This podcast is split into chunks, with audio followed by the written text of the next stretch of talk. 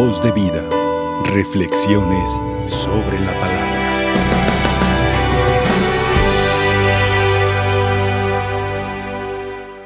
Con frecuencia nosotros decimos que entendemos la palabra de Dios. Con frecuencia también malentendemos la palabra de Dios.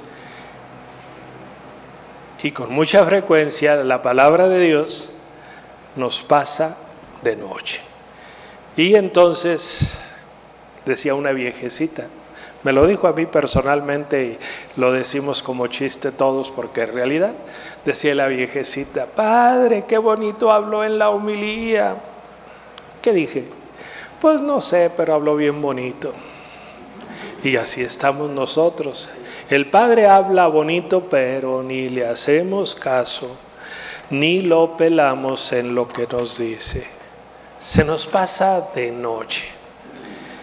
Quiero que reflexionemos, yo traía otra homilía, pero creo que voy a hacerla diferente. Quiero que reflexionemos sobre varias cosas que nos presenta la liturgia de este viernes. Lo primero, jueves sacerdotal. Nosotros somos participantes del sacerdocio de Cristo de ese sacerdocio eterno. Todos por el bautismo somos profetas, sacerdotes y reyes. Por lo tanto, participamos de ese sacerdocio de Cristo. Nosotros los consagrados participamos también del sacerdocio de Cristo, como se le conoce, en el sacerdocio ministerial. El servicio que damos, el servicio que damos en nombre de Cristo el sacramento que, ostentamos en nombre de Cristo, en servicio y en función de la iglesia. Por lo tanto, ¿verdad? Si la iglesia son ustedes o somos nosotros los bautizados, entonces el servicio que damos en favor de ustedes que son la iglesia. Por lo tanto, dos cositas. Si no hay sacerdotes, no hay Eucaristía. Y si no hay Eucaristía es porque no hay sacerdotes. Por lo tanto, pues las vocaciones primero se tienen que promover en casa. Y segundo, pues tenemos que rezar por las vocaciones. Por las vocaciones, porque muchos de ustedes rezan porque llueve en la tierra del vecino, pero no en la de ustedes. Ay, que haya muchas vocaciones, pero que no salgan de mi casa. Ah, mira nomás, qué chistecito tienes. Sí, si no hay sacerdotes, echemos un vistazo a Europa. Si no hay vocaciones, no hay sacerdotes. Si no hay sacerdotes, no hay Eucaristía. Y si no hay Eucaristía, pues no hay templos abiertos y están los templos cerrados. Y entonces, como es muy frecuente que los templos estén cerrados, se venden como este, estructuras viejas y entonces tenemos, bueno, lo más bonito yo creo, este, librerías. Pero imagínense un templo, una iglesia consagrada a Dios, convertida en un centro nocturno, en un cabaret, en una cantina, en, en un restaurante, en algo que nada tiene que ver, porque simple y sencillamente los bautizados ya no pertenecen o no, no se sienten parte del sacerdocio de Cristo. Segundo, el Evangelio nos dice una cosa muy importante, la confianza en la providencia de Dios. Aunque des un vaso de agua, por más insignificante a alguien que es de Cristo, se lo das a Cristo. Y si tú se lo das a Cristo en la persona de su enviado, no se quedará sin recompensa. Dios nunca se queda con nada. El problema es que nosotros, la primera lectura es una explicación de esto, este, pues no confiamos en la providencia de Dios y confiamos en nuestra fuerza, en nuestra imaginación, en nuestra voracidad, en nuestra astucia, en nuestra avaricia, para pues si a Dios se le olvida darnos lo que nos promete, pues nosotros agarramos por otro lado. Y por eso dice la primera, la primera lectura del apóstol Santiago. Lloren y si ustedes los ricos por las desgracias que les esperan. Sus riquezas se han corrompido, la polilla se ha comido sus vestidos. enmohecidos están su oro y su plata, y ese moho será una prueba contra ustedes y consumirá sus carnes como el fuego. Con esto ustedes han atesorado un castigo para los últimos días. No es que Jesús ni Dios Padre, nada, esté condenando a los ricos por ser ricos o esté salvando a los pobres por ser pobres. Está condenando la corrupción, la voracidad, la injusticia que se comete para lograr los bienes materiales. Les voy a contar algo que me sucedió a los dos, menos de dos años de ordenado, yo creo que tenía como seis meses. Un día me llega un viejillo, digo, no, no, no lo desprecio, pero se los voy a decir así, un viejito, como de 80 años yo creo. Y me dice, yo estaba confesando, y me dice, Padre, deme la absolución, no he robado ni matado. Ándale, le digo, no, pues voy a quitar aquí al arcángel para ponerte a ti, ¿verdad? Le dije, pero nada más te voy a hacer dos preguntas. ¿Cuándo te confesaste la última vez? Hace 54 años. Le digo, no, pues ya, ya el arcángel aquí se va a quedar. Tiene 54 pecados mortales. Le digo, ¿y cuándo fue, cuántas veces has ido a misa en esos 54 años? Dicen, pues cuando me casé y cuatro veces que fui porque se casaron mis hijos. Le dije, pero como fueron en sábado, ninguna fue válida para el domingo. Así es de que 52 domingos más cuatro eh, fiestas, 56 de obligación. Por 54, multiplícale. Ya eran casi 3 mil pecados mortales. Le digo, bueno, como no he robado ni matado, nomás me falta hacerte otra pregunta o dos. La otra pregunta que te voy a hacer es, ¿cuántos trabajadores tienes? Tengo más de 100. Ok. ¿Y cada cuándo les tienes que pagar? Eran indocumentados la mayoría. ¿eh? ¿Cada cuándo les tienes que pagar? No, pues todos los sábados, ¿verdad?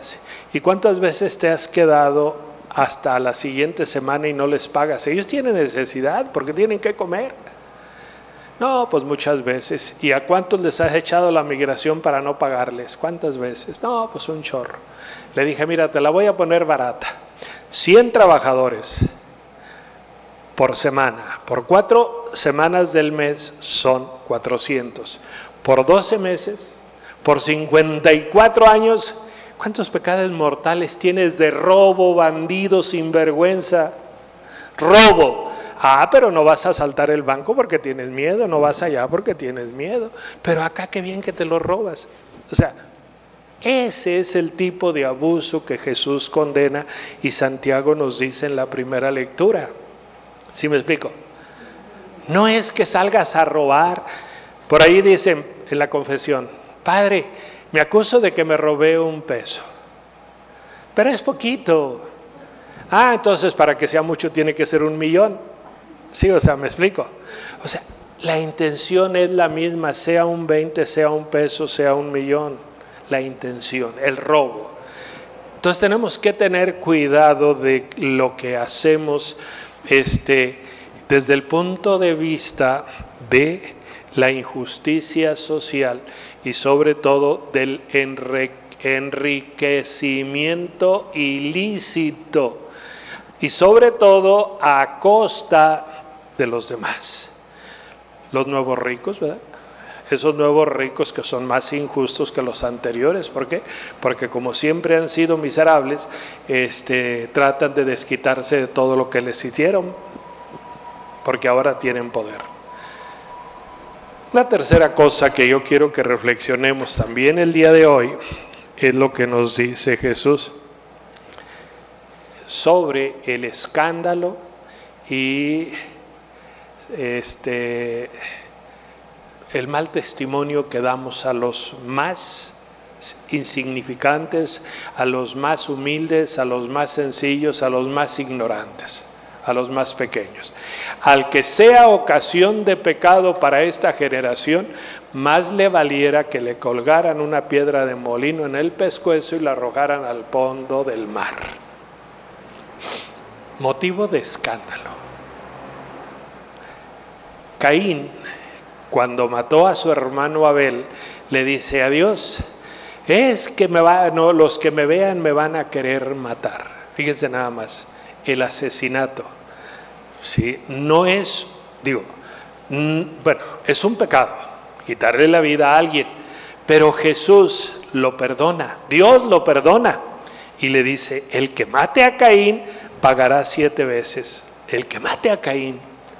O sea, si el asesinato es perdonado por Dios, la, gravedad de la difamación, de hablar mal de los demás, de criticar a los demás, es más criminal, digo, es igual de criminal que el asesinato. Más le valiera que lo colgaran una piedra de molino, de esas grandotas, con las que movía, molían el trigo, el maíz, todo antiguamente, y se la pusieran en el, en el pescuezo y la arrojaran al fondo del mar. Qué grave es la crítica y la difamación. Y nosotros con la mano en la cintura como el robo, ¿verdad? Es que nada más dije poquitas cosas de mi semejante. Poquito, mucho es lo mismo. Es crimen.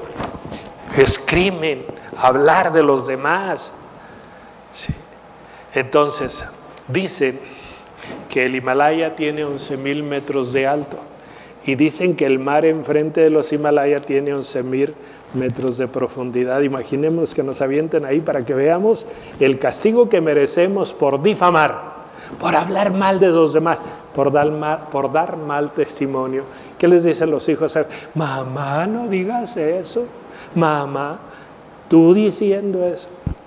Sí, entonces, al que al que sea ocasión de pecado para esta gente sencilla. ¿Por qué? Porque no es válido que te comas a tu prójimo. A ver, dice Jesús y luego después lo dice San Pablo. ¿Quién te puso como juez de tu hermano? ¿Tú quién eres para juzgar a tu hermano? ¿Tú quién eres? A ver, dime, ¿tú quién eres para abrir la boca? Hay un dicho popular que dice que la zorra no se ve su cola porque cuando la ve está tan larga que se asusta con su propia cola. Imaginémonos nosotros, la cola que llevamos detrás de nosotros. Ah, pero es que yo soy bueno. ¿Para qué? ¿Según quién? ¿Según San Lucas? ¿Para qué? ¿Sí? Entonces, por eso, por eso Jesús nos insiste sobre la honestidad y la coherencia en nuestras predicaciones, por ejemplo. La otra cosa que también es bien importante es Dios no nos quiere mutilados. Dios quiere que valoremos cada miembro de nuestro cuerpo para que alcancemos a valorar a cada persona como miembro de nuestra iglesia, de nuestra comunidad. No sé si me expliqué. Valora los miembros de tu cuerpo, tus dedos, tus pies, tus ojos, tu mano, valóralos. Pero así como valoras tu cuerpo, así valora a la persona que tienes enfrente. ¿Por qué? Porque también Él es hijo de Dios. También Él es imagen y semejanza de Dios. También Él tiene derechos. También Él tiene obligaciones como tú. También tiene dignidad, la misma dignidad que tú tienes. Y por último, quiero que veamos lo que dice Jesús. Todos serán salados en el sentido de que todos tenemos que darle sabor a la vida de los demás, a la vida cristiana, a la vida de la iglesia. Hay unos de nosotros que somos muy salados, pero la comida salada no sabe bien, pero la comida desabrida tampoco. Entonces, dale el debido sabor a la vida de los demás. No seas, como dicen a veces ustedes, no seas empalagoso, no seas demasiado salado, no seas insípido tampoco, tienes que ser normal. Tienes que ser una persona, tienes que ser una persona íntegra, de acuerdo a lo que Dios te pide, que seas una persona íntegra, que seas una persona completa, que seas una persona cabal. El Evangelio no nos pide nada, simple y sencillamente nos pide coherencia, honestidad, libertad y responsabilidad para ser buenos cristianos. Nada de lo que dice, la, por ejemplo, los diez mandamientos van en contra de nosotros, siempre van a nuestro favor. Dios siempre piensa en favor de nosotros. Dios nunca piensa en favor de Él. ¿Por qué? Porque no le interesa ser más Dios, porque ya es Dios, pero sí quiere que nosotros seamos humanos y cada día seamos más humanos y todos los días vayamos creciendo en humanidad. Voz de vida, reflexiones sobre la palabra.